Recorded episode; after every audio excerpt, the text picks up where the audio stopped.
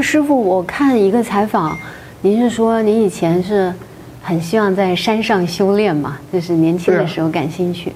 但可是后来你看，在这个台北的这个闹市当中，然后有这么多的带着这么多师兄师姐，然后这个带领了一个修行团体哈，在闹市当中修行，这个转变对您来说，呃，是一个大的转变吗？嗯，还是说，就是您觉得真正的修行还是要在这个闹市当中？对啊，我那个这个古人啊，有一句话讲啊，啊，若能啊大隐居城市啊，何必深山守静屋啊？嗯啊，就是如果你是一位大行者，啊，你能够你能够生长在这个城市里面，啊。如隐士一般的那种精神，就是刚才讲的这个定性。嗯，啊，何必到深山里面去守静孤呢？啊，这个是这句话，其实是我其实是在山上才体会到的，对吧？那个时候就是一脑门子的，就是希望到山上去，啊，修他个神通广大，是吧？啊，对不对？可是后来我就我我就跟师兄师姐们也说过一个故事。嗯，以前有一些修行人啊，嗯啊，尤其是比较年轻的时候，也是一样的，在山里面修的神通广大，就觉得很得意啊，啊，一下山就被打散了，啊，不能下山是吧？就跟人一接触一段时间啊，那个然后那个神通力就一点一点消失了啊。那后来那个那个那个邱长春啊，他就很厉害，那个丘处机啊。北齐真里面的这个，他也是修行的高手。他就是在山里面，就是修的，哎呀，就觉得自己好稳定啊。这一到山下来就被打散了，然后他又到山里面去修，修着修着又觉得，哎呀，好稳定。这个稳定很好，很好玩的。你们有没有感受到那个稳定啊？一定也有嘛，是吧？啊，你们有没有感觉到那个心生喜悦啊？嗯，有没有觉得，哎呀，好喜悦啊？嗯，有时候练平甩。哎，怎么搞的？怎么怎么这么喜悦，是吧？啊，对。那有的人练平甩，怎么练着练，怎么悲从中来啊？是吧？啊，嗯，啊，是不是？悲完了以后，那个喜悦就出现了。是。可是他这个是怎么搞的呢？就是说，我们这个这个练这个东西啊，就是说，后来他就水里来火里去啊。我就跟师兄师姐们讲，我说我们呢，要能够水里来火里去，啊，然后呢还能够一。呃，一般来讲的话，叫做水火不容嘛。嗯。但是我们要练到能够水火既济，哇，那就厉害了。嗯。啊，你不要看啊。交融。哎，水火交融啊。嗯。我们平甩就可以练到水火既济啊，啊，这个很有意思。嗯。是吧？可是我我就觉得这个，那个时候我自己本身啊，就还有一个故事啊。本来那个那个什么，你要是能登就登啊，不能登也没关系？因为有一点怪力乱神啊。不会，因为我 讲您讲，因为我在那个山里面啊，有一次风和日丽啊，嗯、啊，我在那打坐，哇，真的是坐得很好，好舒服。正在感觉到舒服的时候，哇，我就听到那个天乐的声音了。我本来刚一开始听到的时候，我以为是什么隔壁在，好像有其他的地方在放什么，放什么音乐。可是我一想，不对啊，山上这个地方前不着村后不着店，哪来的人放音乐啊？嗯，我就仔细听啊，哇，就一直在我耳边缭绕，而且他那个声音不是在这里，他也不是在这里，他是整个好像在虚空中啊在缭绕。嗯，可是呢。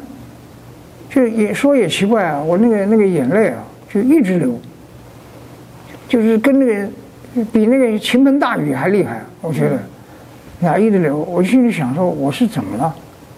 我没有想到什么，为什么那个眼泪一直流？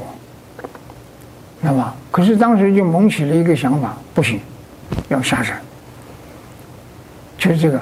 可是那个时候都是也是傻傻的，就是我不知道下山要干什么。因为没事干嘛，你刚从山上下来，谁谁认识你啊？是不是？啊，可是呢，过了一段时间呢，就有很多人找我，那个诱惑很大呀，啊，很多人找我，什么给我一块地啊，啊，每个月给我多少钱啊？什么东西，什么都有，嗯，是吧？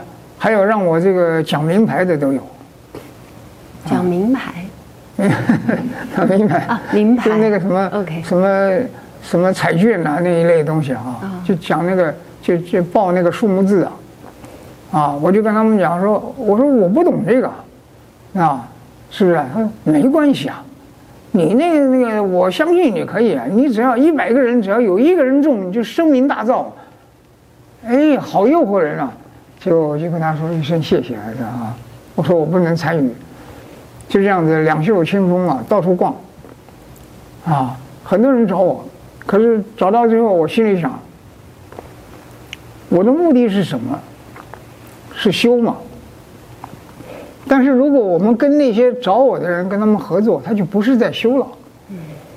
但是呢，如果说有人呢，他希望我教他什么，啊，我教，啊，就这么教着教着，然后就教到现在，落得这步田地，啊，稍微有一点田耕地，啊，叫做落在这步田地，就。就是师傅，这是多大的功德啊！你看这个两岸这么多人受益，从平甩受益。对我们，我希望如此啊。事实是这样子。我还希望能够全世界的人都受益。嗯。为什么呢？因为我觉得很感慨。嗯。那因为你也是中国人嘛。嗯。是的啊。是的。我觉得我们中国人啊，真的要合作。对。不做他想。嗯。为什么呢？我回那个老家去啊，北平啊，呃，北京啊。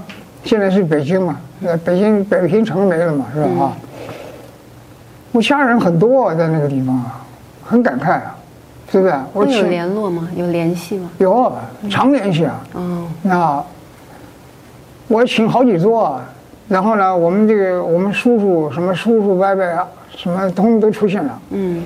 然后就有一次我五叔就讲啊，他说啊，我们那天请了请了不止五桌，知道吧？然后呢，他就讲，他说那个桌子又很大，是不是？一一桌可以坐十呃十几个人呢。嗯。啊，他说，嗨，都还没来呢，对吧？都还没来呢，是吧？来了一住得很远，嗯，对不对？啊，所以我就觉得很感慨。我常常我每次碰到他们，我说我们要好好的合作，是不是啊？啊，我们一定要，哎呀，我我觉得我讲的这个。也也是一样的，那能登就登，不能登也没关系啊。我觉得我们中国人啊，别傻了，告诉你，外国人最喜欢看我们中国人这个啊，这个不合作是吧？啊，对，他说我们中国人如果一合作的话，他们那外国人都都傻眼了，知道吧？那全世界最最强的就是中国人，对，是不是这样的？是。所以我们我们的目的不是不是那个让他们看我们傻眼，是我们要看他们傻眼。对，这样的话我们才能够救他们嘛，嗯，对不对？嗯嗯，那就是说到救人，因为我从接触到，比如说秀林师姐、阿英师姐，就常常都会说到救人嘛，想要透过平甩啊，就是救更多的人。那那我但我我我也听到，就是另外的一些，比如说佛家或者会讲什么个人有个人的因缘啊、业力啊。那这个跟救人，您觉得矛盾吗？就是怎么样随顺因缘，但是好像又去帮助人、去救人。其实我觉得啊，嗯，你看那个各宗教，嗯，甚至于包括有一些所谓的公益团体啊、慈善团体，嗯，在我的感觉啊，他们的信仰其实都是来自于那个救，啊，嗯。所以我常常就跟那个师兄师姐们讲啊，我说我们要有宗教家的精神，虽然我们不立教，因为以前也有人找我立教，嗯，我不立教，因为我觉得教太多了，知道吧？教太多了，而且而且有些旁门左道也有，然后我就讲，我说啊，我说我们啊，再单纯一点，啊，我们广结善缘嘛。嗯，可是人有时候我是觉得了，有时候一立教也很难广结善缘。哦，是不是啊？啊，如如果我我每天只穿一套衣服，你也不敢接近我。对啊，我常常换衣服，人人家才敢接近我嘛，是吧？嗯。哎，当然了，虽然他们也那个每天都换，但是看起来还是一套衣服，对啊？是一个款式啊。所以那个什么那个，所以我师兄师姐他们给我买什么我就穿什么，是吧？啊，对不对？那那个，所以我就讲，我说这个救人啊，其实啊，他没有矛盾。救人最主要就是我们自己本身啊，要先学习得救。嗯。就是救自己。嗯。我们讲。有那个古人有一句话讲说：“救人救己，神人助。”啊，如果我们一直保持这个救人的一个态度，就等于是救济。但是如果我们救人能够救到，啊，连把自己都救起来，那神人都会来帮助。嗯，你相不相信？嗯，啊，所以我觉得那个这个救人啊，我们要有一个概念。那个有一句话讲说“浑然忘我”啊，啊，如果我们一直想说，哎呀，那个什么，要不要救啊？该不该救啊？我能够得到多少回馈啊？我能够挣多少钱啊？好，那干脆就别救了，是吧？啊，所以这个救这个东西啊，浑然无我，啊，一看有人落水了，跳下去再说，哎，发现自己不会游泳，是吧？啊，这个时候啊，神人都来救。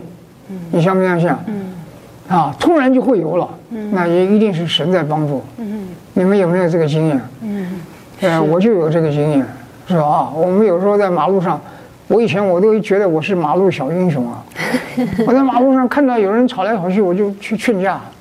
啊，有的时候那个看到那个司机啊，啊，计程车司机啊，跟什么货车司机两个人要打起来，我赶紧上去劝架，是不是啊？有时候他们师兄师姐就问我说。哎，师傅，你不怕人家打你啊？我说，哎，哎呀，我说你应该早告诉我，你早告诉我，我就不去了。来不及，是不是啊？所以那个那个那个什么，这个时候你一看，有时候又下着雨，或者是太阳很大，嗯，后面都堵着车，是不是啊？这个时候你根本不能想啊，上去就干了，嗯啊，来，赶紧把他们劝开，是不是啊？啊，你那个那个，我说你，我说你不要摆出打打架的姿势嘛，是不是啊？嗯。你一上去你就跟他们作揖啊，人家就他们本本来刚要打的时候，一看，哎，怎么有一个人跟我们鞠躬了，是不是啊？然后他们这一发愣就好办了，啊，我就施展太极，啊，一一个一个把他们推到车子里面，啊，义哈，这就是义。哎，对，这个我觉得很好玩。嗯，所以我觉得那个这个，不过这个人要到这个浑然无我，一定要虚心，是不是啊？嗯。以前我父亲就说嘛，就是我刚才讲的，是吧？他刚一开始就是说让你干什么，他只说一句话，要用心啊，用心。用了半天的心，还是不行。我父亲就说话了，还得虚心，虚心还是没办法领悟啊。有时候那个小孩子哪领悟那么多，对吧？可是我们现在都知道了，嗯，啊，做之后还是做不出来，啊，不行，除了虚心还得诚心，哇，这个是吧？那不是成了三心二意了吧？是吧？啊，那我父亲就接着就讲了，啊，一个用心，还要虚心，虚心还要诚心，诚心。为什么这个三心很重要啊？还有二意更重要，啊，就是做到你自己满意，啊，这样一展开还要让别人满意，是不是啊？换句话说啊，除了人要满意，天还要满意，这就是三心二意。啊，这个，我说我觉得这个太厉害了，太厉害了啊！谢谢师傅，嗯，哎。那好点。那师傅，您刚才就是讲到这个救人，也说到 SARS 的时候要推展平甩，人最重要，钱先放在一边。所以，那我们也了解，就是因为要这样大的一个团体，要大家要一起走，而且是自力更生，其实中间会遇到很多的实际上的运营上的困难啊、挑战啊。那这些时候就是。师傅是凭着怎么样的信念或者心力是往下走的？因为做具体的事，钱还是很重要的嘛。对啊，嗯，这个讲到这个啊，也很好玩。嗯。啊，好比您刚才讲的这个挑战。嗯。刚一开始啊，我们也会觉得它是一个挑战。可是啊，说也奇怪，我现在越来越觉得它不是挑战。嗯。因为挑战就有所谓的克服。嗯。可是我后来觉得啊，也无所谓克服。就是我们是不是真的有按照古人说的话去做？我们讲这个仙佛神圣，天地君亲师，啊，我们是不是有按照这个这个古人的这个这个一脉相传的这个领域啊，照着去做？如果我们真的去做啊，大家都觉醒了，就像刚才讲的，善善推陈，道道相应。如果每个人都能够进入到那个觉醒的无间道，真的可以体会到无所谓挑战，也无所谓克服，就是就是那么去做。人为什么会觉得挑战？就是因为内心是矛盾的，所以才会觉得挑战。矛盾的时候，我们内心是起伏的，所以我们必须要去克服。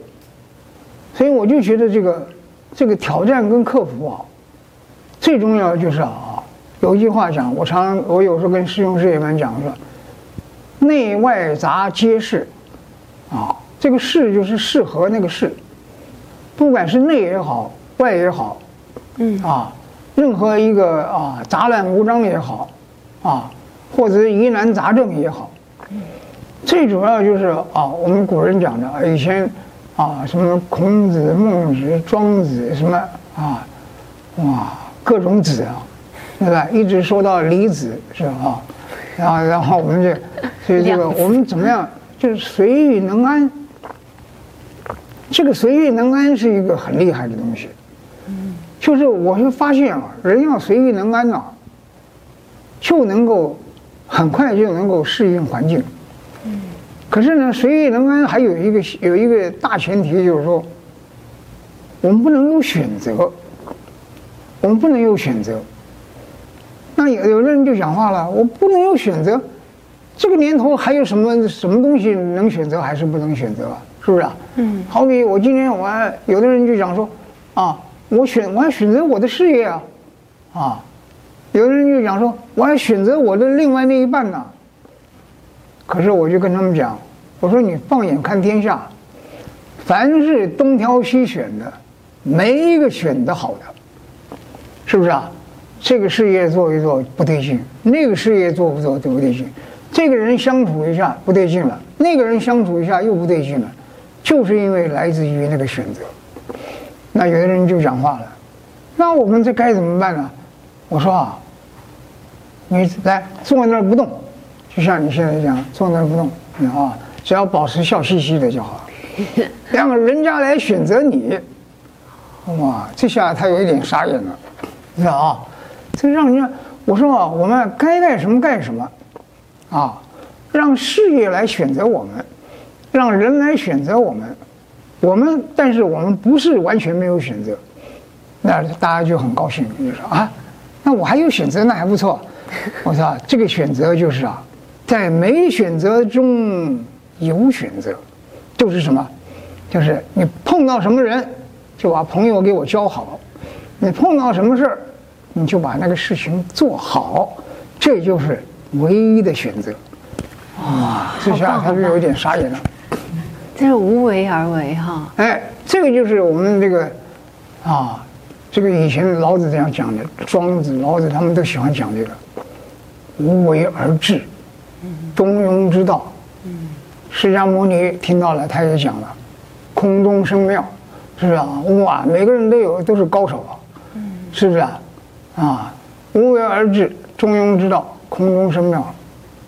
光是这些啊，我们这一生中就修不完了。哎，对不对？那您说这个这些圣人啊，呃，师傅都讲得很明白了，怎么觉醒那么困难呢？怎么一般人都觉醒不了？对，他这个东西啊，有一个还有一个学问。我们刚刚讲这个内外杂皆是啊。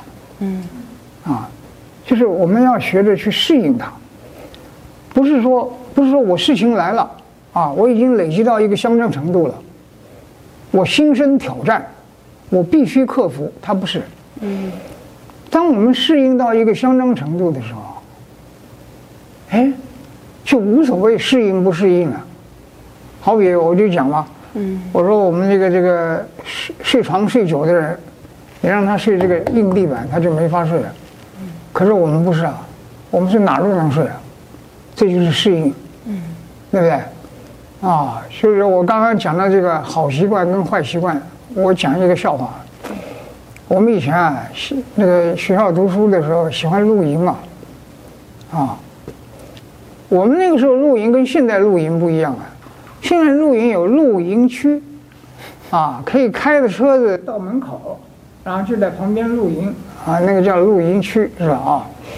啊，啊，然后我们以前那个露营啊，很有意思，跑到山沟里面去露营啊，人烟绝迹啊，还要经过那个吊桥啊，那个风一吹过来了，哇，知道吧？还在那摆来摆去。啊，很吓人了。但但是我们就跑到那个山沟里面去露营，找一觅一块地啊，那块地呢，旁边都是林子，大不了多少，对吧？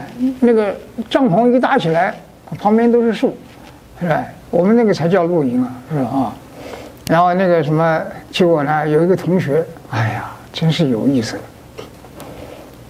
他说他忘记带牙刷，啊，你看牙。刷牙是不是好习惯？是吗？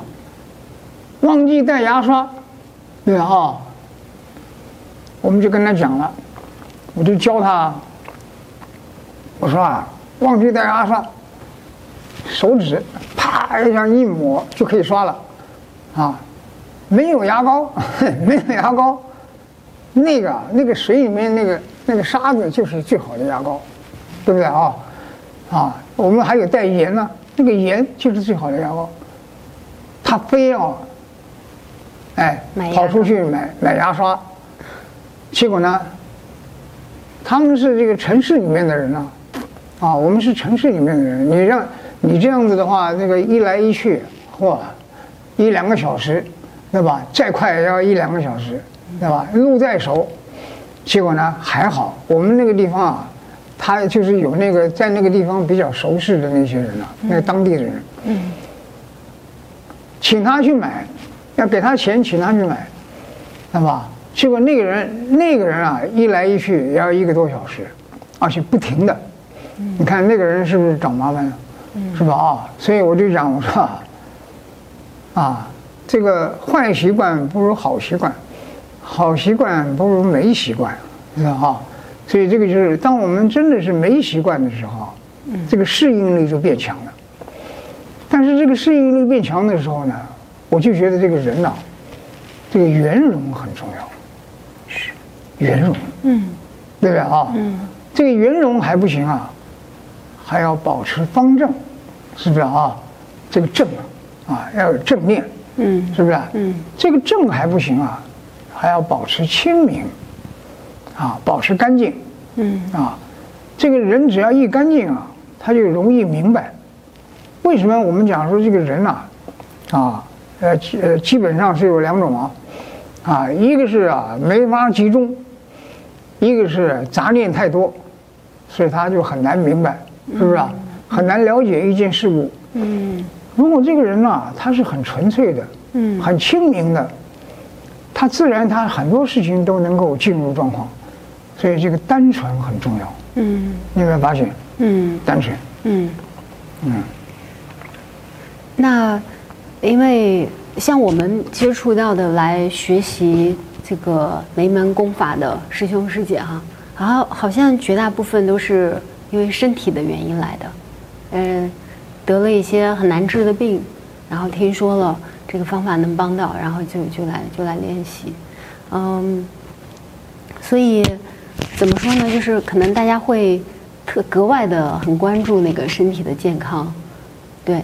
然后呢，我们没门说三宝嘛，就是练功吃素发大愿，嗯啊，就是好像我留意哈，就是哎，我觉得包括自己可能都是，就是这个发大愿啊，好像很难发出来，就是关心自己怎么好，对吧？好像很难说，哎，我全世界的人都好，包包包括最开始我们练那个听那个音频练平甩的时候，然后师傅的最后一句都是练出世界和平，然后我们听到都是啊，好震撼啊，好像一般好像很难会想到说这个世界和平这个层面。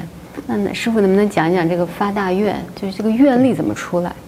对，其实啊，我有时候我会跟师兄师姐们讲啊，有有人也问过我这个问题，就有的人啊，他不来不太了解什么是发大愿，嗯，我就跟他讲啊，我说啊，先练出自信来，这自信心的自信，哎，就是那个自信心啊，嗯，啊，嗯。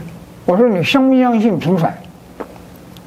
他说啊，练平甩还要相信啊，还要信才能甩吗？我说这个信有两种，一个是甩出信心，一个是先有信心而后去甩。我就是看他是哪一种啊。有的人我就他说好，他说那我有的人就讲说那我就甩甩看好了。哎，甩着甩着他那个自信就出来了。可是这个自信出来的原因是什么？就是那个规律，那个频率，让他的身体能够整齐划一。我们先不说这个啊救人或者是治病，啊先不说这个，就是这个人的这个思绪，从思绪一直到身体状态，啊，它会产生恒常不变的一种循环效果，而且是很规律的。好比有有些动作它是随意动的，啊，或者有些动作是很激烈的，喘得很厉害的，啊，像那种像那种啊，它很难让人规律。是，这个平传有一个特色就是整齐划一，整就是整理，嗯，齐就是备齐了，啊，化就是化解了，一就是归一了，啊，这是这就是我。我个人呢的一种体会，那我们有很多师兄师姐，他也能体会到这个整齐划一的这个效果。嗯，啊，嗯，嗯，那像这个有时候我们会接触一些佛家的说法嘛，哈，就是或者说这个，呃，好像身体不是那么呃重要，或者身体是这个制约啊、束缚啊什么的，但我们。同时又会讲说要这个修炼身体哈，让身体成为最好的工具。嗯、这两个您觉得有矛盾吗？这个说法？对。那这个东西啊，其实啊，我们讲天人合一，这个要靠看从什么角度讲。我们讲天人合一，就必须要身心合一。嗯。这个身心合一啊，好比我们练这个平甩啊。真的可以体会到身心合一，嗯啊，那个你比方说像我们有的时候会教教一些那个那个法师啊，啊，那个出家人啊，出家人，嗯，他们就是怎么样呢？他们这一动啊，哎，他说这是动禅，就是因为他们也他们打坐打惯了嘛，他们有时候持咒啊、念经啊、打坐，嗯，他一练平时，他说这是动禅的，嗯，啊。就是为什么讲动禅呢？动中有静，静中有动。嗯，啊，动静恒常。如果我们这个动中没有静的话，嗯，有时候会动得过度了。嗯，那如果我们静到最后，啊，没有动的话，最后也变得枯萎了。所以它是一个恒常的动静。嗯，所以它变成一个动禅。嗯，所以说我们这个如果说这个。一定要身心灵和合。那我们真的有很多师兄师姐啊，练到这个，就讲到这个灵性。他说他连那个灵性他都突破了，他觉得，啊，通常我们的身体是要靠这个活动嘛，他的循环才会好，对不对？但是我们的心呢，是不是啊？它是好比它是，它是会经过思考的。嗯。可是我们的灵，它是一个很直觉的东西。嗯。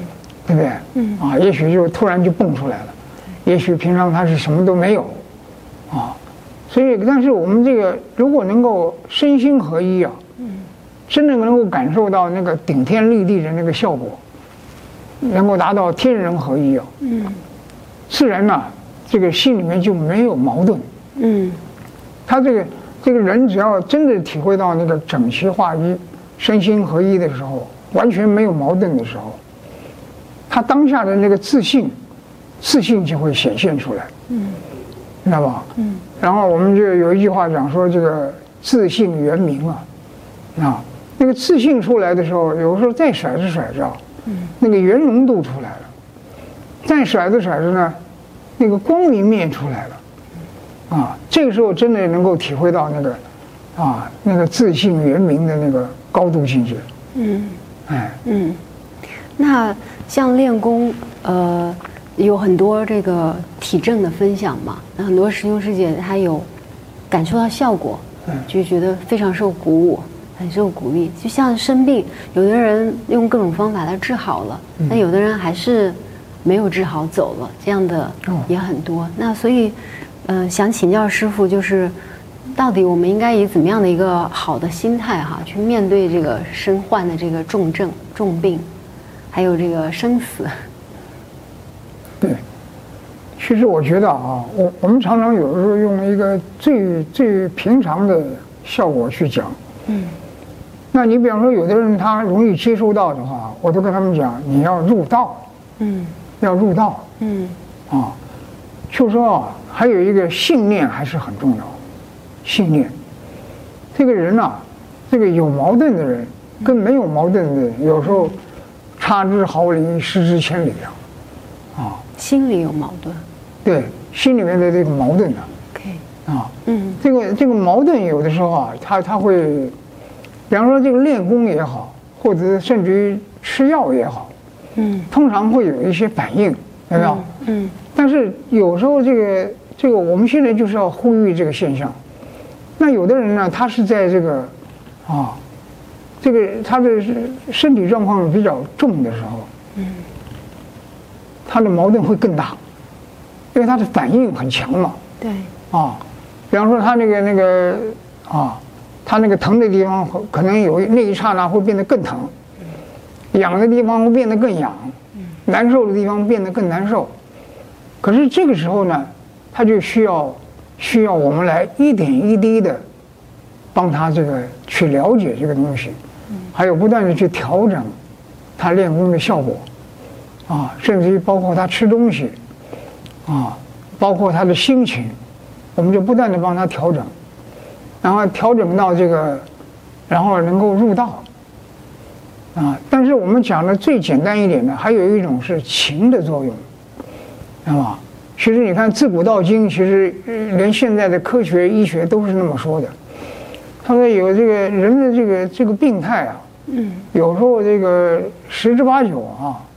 跟这个情绪也有很大的关系，因为您刚才也讲到这个情绪嘛，啊，就是我们古人啊，他也讲过一句话，啊，就算是我们什么都不懂，但是呢，我们也要了解，这个人嘛，都懂得用情嘛，嗯，所以这个情之所至非常重要，情之所至啊，嗯，就是用情啊，我们不能乱用，是吧？啊，用到哪里？哎，对。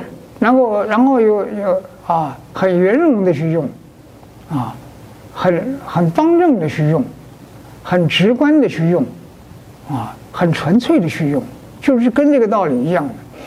但是如果说这个，你比方说有的人啊，经过我们的观察，嗯，他的情绪的起伏太大了，太大了，所以我们讲说这个要先在这个和上面要下功夫。啊，通常我们在这个功法里面，我们除了这个平甩啊，有的人他觉得这个这个平甩啊，好像太太简单了，啊，我们有时候我们会，或者是他有需要在更强化的地方，嗯，我们有时候也会教他那个合功啊，合功，嗯、合功你有练过吗？嗯，有。啊，就是练那个合功，就是它有一个相辅相成的效果，嗯，啊，嗯，然后那个，可是我觉得这个这个人与人之间的这个互勉啊。互互勉互利很重要，哎，就是我我们的目的就是，就好像我我们有一些师兄师姐啊，嗯，他们带他们的这个这个长辈啊，啊，到我们这儿来这个养身体，啊，然后我们都是我，他们就问我，哎，要怎么去对待这些啊重病啊这些老人家们，啊这些前辈们，我说啊，我说这个就是你们尽孝的时候到了，啊，然后怎么尽孝呢？我说。你千万不要给他压力，你不要给他压力，因为他原来就是情绪跟情绪有关。如果我们再给他压力啊，他的情绪反应会更大。对，所以我就讲，我说啊，我们我们唯一的就是让他安心，就是让他安心，啊，他只要心一安了，就什么都好办了。嗯，心不安了，什么都不好办。嗯，所以这个安心很重要。嗯，哎。那这安心这一块有没有一些更细节的一些做法？对，你比方说像这个安心啊，嗯，这个有的时候啊，这个人呐，他会忧虑，啊，忧虑，或者是他的个性啊，他会过刚，嗯，啊，那我们这个那个，你比方说像我们有的时候也会用一些按摩法、按摩术，啊，就是有些年纪大的人啊，他身体有状况。我们帮他按摩，哎，他这个他只要一放松一放松啊，嗯，他那个忧虑就减了很多，啊，只要能够一放松啊，他那个本来那种那种刚刚烈刚强的个性啊，他也会这个啊也会放松很多，嗯，所以我觉得这个我们是无所不用其极啊，对，最重要的就是让他们能够啊安心，能够放松，嗯，啊能够愉悦。我觉得这个很重要。